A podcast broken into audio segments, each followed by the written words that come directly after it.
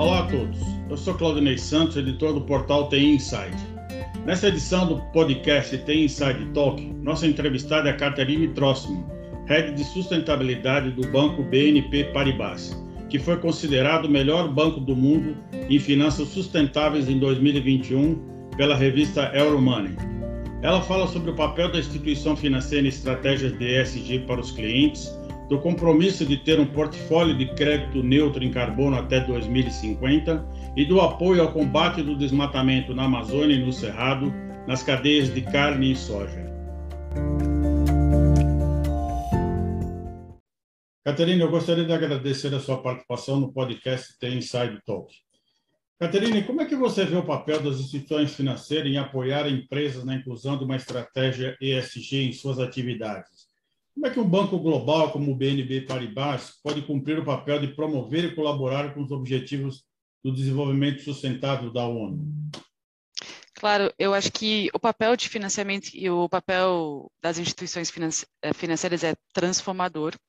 Digamos, por exemplo, se os bancos conseguem alinhar ou financiamento com, por exemplo, metas globais de, do Acordo de Paris e também com os Objetivos de Desenvolvimento Sustentável, o impacto é potencialmente extremamente transformador. Né? A mudança do clima e questões como desigualdade social de gênero são problemas sistêmicos e problemas sistêmicos requerem soluções sistêmicas.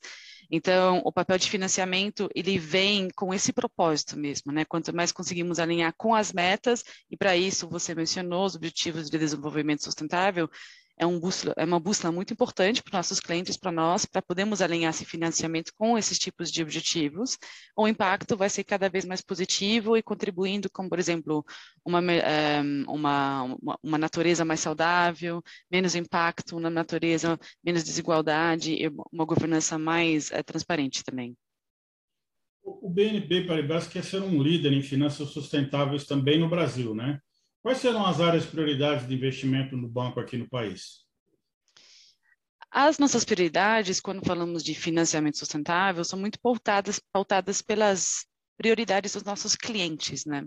Para fazer isso, temos um relacionamento muito próximo aos nossos clientes, procuramos realmente entender quais são as questões de sustentabilidade materiais para os nossos clientes, né? Onde eles estão tendo um impacto, onde eles poderiam diminuir o impacto dele, como eles conseguem descarbonizar as atividades? E como nós, como instituição financeira, podemos nos posicionar para ajudar eles nessa trajetória. Então, uma prioridade, ela se passa através das prioridades dos nossos clientes. E dois também, a nossa grande prioridade é alinhar o nosso financiamento com as metas globais do Acordo de Paris. E para isso nós juntamos a várias alianças alianças, inclusive a Net Zero Banking Alliance, que é uma aliança de bancos que estão comprometidos com o carbono zero. E hoje no mercado ESG, obviamente, se usa muita informação, né? Quer dizer, você usa muito dado, né? Quais, uhum. quais os valores do, dos dados de ESG? Como é que o banco usa esses dados, né? Quais são as perspectivas do uso cada vez maior de dados no mercado de ESG? Uhum. Eu acho interessante que ESG é uma sigla de três letras, né? E é inglês, né? No português seria ASG, Ambiental, Social e Governança. E atrás dessas letras tem quase um universo de questões, né? Só dentro de ambiental estamos falando de clima, biodiversidade, água, poluição. Em social, estamos falando de desigualdade racial, desigualdade de gênero, etc. Questões é, de saúde, por exemplo, e governança né, de transparência é, e outras questões. É, para cada um desses temas, precisamos de dados, precisamos de dados granulares, que nos ajudam a entender qual é o impacto de, por exemplo, uma empresa na, no uso de água, digamos, e qual o impacto da falta de água nas operações de uma empresa. Né? Então, esse olhar de dentro para fora e de fora para dentro. E a evolução, o valor desses dados são super importantes para nós, como instituição financeira, entender a nossa exposição a questões de, por exemplo, é, né, como, qual é o nosso impacto dos nossos financiamentos é, na natureza, por exemplo, e vice-versa, né? Como podemos ter um impacto positivo através do financiamento. Então, o valor desses dados é muito importante. É, usamos esses tipos de dados na decisão de tomada de crédito. Para isso, por exemplo, tem duas forças-tarefas na qual somos membros: a força-tarefa de clima, de divulgação de dados de clima, e a força-tarefa de divulgação de dados de é, natureza. Em inglês seria TCFD e TNFD. E essas duas forças-tarefas têm como objetivo precificar e quantificar os riscos da mudança do clima e perda de biodiversidade e criar métodos para harmonizar a criação de indicadores. Esses indicadores podemos, por exemplo, trazer para os comitês de crédito para é, melhorar a nossa tomada de informação.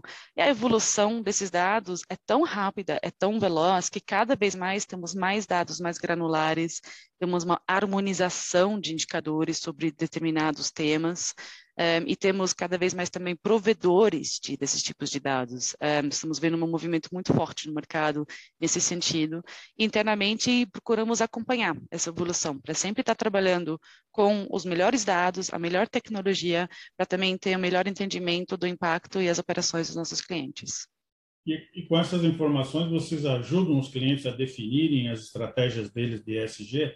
Quer dizer, vocês dão um suporte para que ele tenha acesso a esse dado, para que a estratégia de fato seja uh, real e seja uh, sustentável verdadeiramente?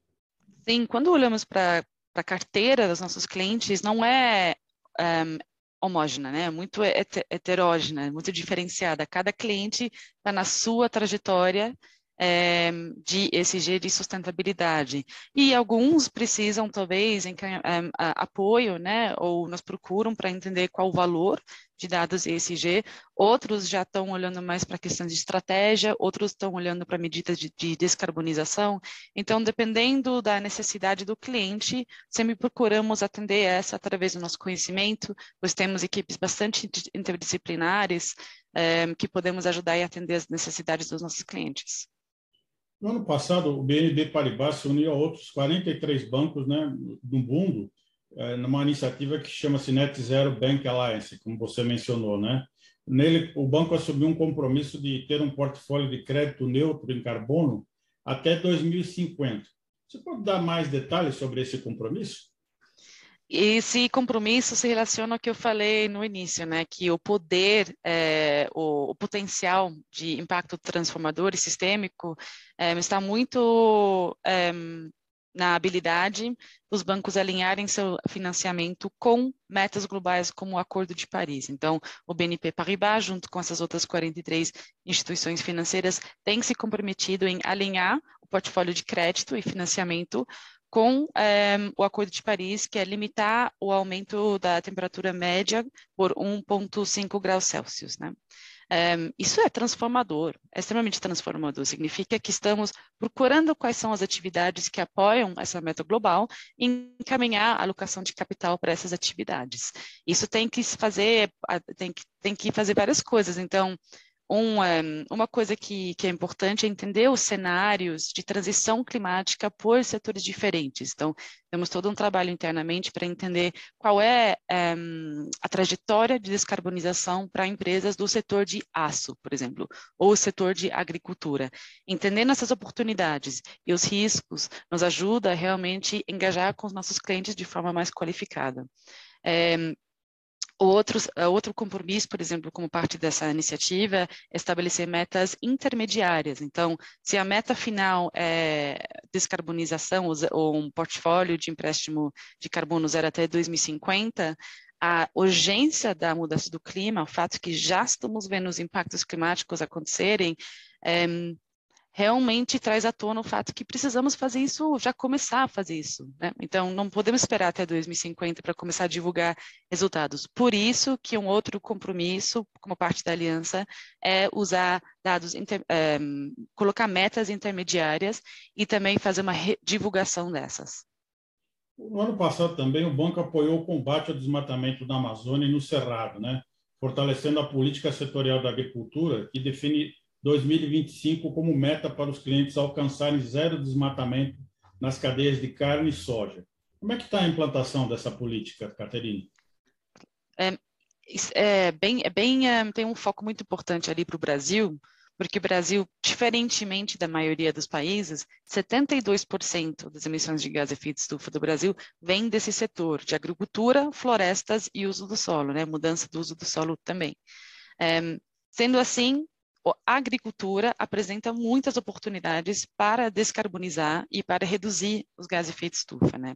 E eu acho que não, não adianta só, ou seria muito limitado, digamos, só enxergar o benefício através do carbono, porque implementar uma agricultura mais sustentável, mais generativa, também traz benefícios de biodiversidade, água, é, direitos humanos, empregabilidade, novas cadeias, mais produtividade, tem é, e uma melhor produtividade. É, acabei de falar produtividade, né? Me repeti. É, então, existe muito benefício através da transformação que podemos ter no setor de agricultura.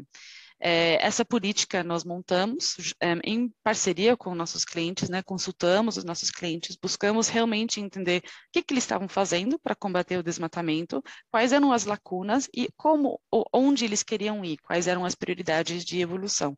Então, realmente buscamos alinhar é, os critérios dessa política com o caminho que a indústria está tomando, as empresas.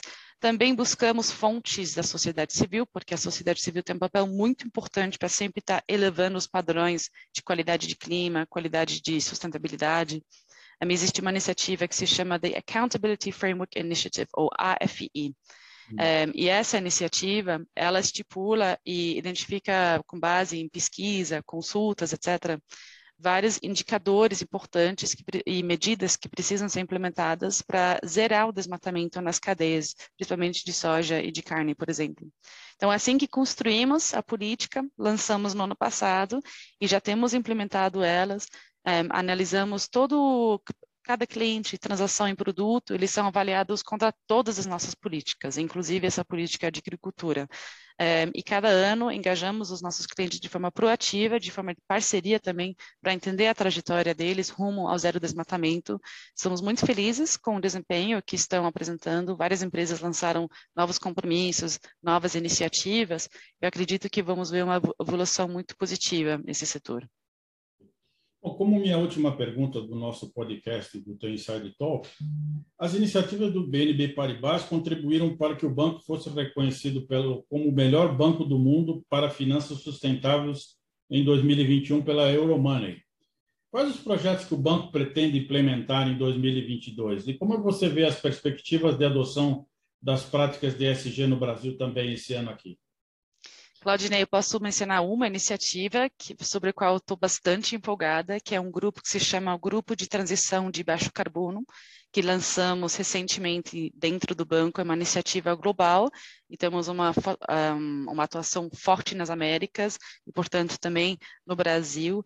Esse grupo, ele surge em resposta à demanda dos nossos clientes para apoiarem eles justamente nessa transição de baixo carbono, olhando principalmente para tecnologias energéticas que podem apoiar essa transição. Então, ele, esse grupo ele vai focar primeiro em três setores: petróleo e ó, um, o setor de energia e saneamento, o setor de petróleo e gás, metais de transação e um quarto que seria eu digo, um setor que agrega os provedores de tecnologia, então empresas que estão inovando para implementar novos tipos de tecnologias de baixo carbono, que são, por exemplo, um, um, hidro de baixo porte, né?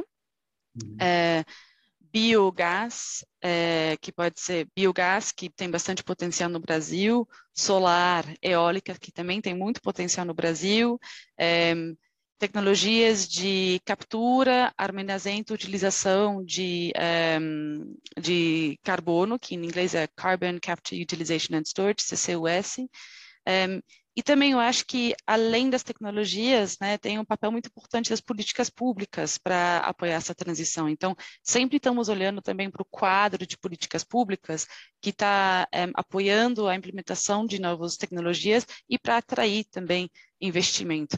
No Brasil, é, você perguntou sobre o Brasil, né? No Brasil, eu digo que temos um ponto de partida extremamente positivo. 48% da produção de energia primária vem de fontes renováveis, mais de 60% da nossa matriz de eletricidade também vem de fontes renováveis. Isso vai em contramão do que vemos na média global em outros países, né? Outros países estão focando muito em descarbonizar suas matrizes de energia e eletricidade. Nós já temos um, um um desempenho muito positivo nesse sentido. Um, então, através da implementação de algumas tecnologias, conseguimos avançar ainda mais. Um, lógico que alguns padrões climáticos, como por exemplo a alteração na, do ciclo de chuvas, já está apresentando novos desafios. Estamos vendo isso, sentindo também, né, como a falta de chuva tem impactado um, eh, o fornecimento de energia e eletricidade através de hidro, mas ao mesmo tempo o custo de tecnologias como solar e eólica tem reduzido. Então, em 2011, somente 0,5% de eletricidade veio de fontes de eólica, isso já tá, subiu para 9%. Né? E o impacto social disso é gigantesco. Só em um ano, entre 2017 e 2018, é, 2018, mais de um milhão de empregos foram gerados ou indireto ou diretamente através dessa transição. Então, veja, já vemos aí os benefícios tanto ambientais quanto sociais eu acredito que o Brasil está muito bem posicionado, não só, só de talvez chegar muito rápido num ponto de zero carbono e descarbonização desses setores, mas também ser um país que pode ajudar outros países a chegarem na descarbonização. Bom, eu quero agradecer a sua participação no podcast The Inside Talk, até aproveitar para convidá-la para assistir o nosso evento SG Fórum, que vai acontecer em agosto, e espero revê-la nos nossos próximos podcast para você contar o resultado desses projetos. Mais Perfeito. uma vez, obrigado, Caterine. Muito obrigada, Claudine. Foram ótimas perguntas e agradeço a oportunidade de compartilhar. Eu que agradeço. Um abraço.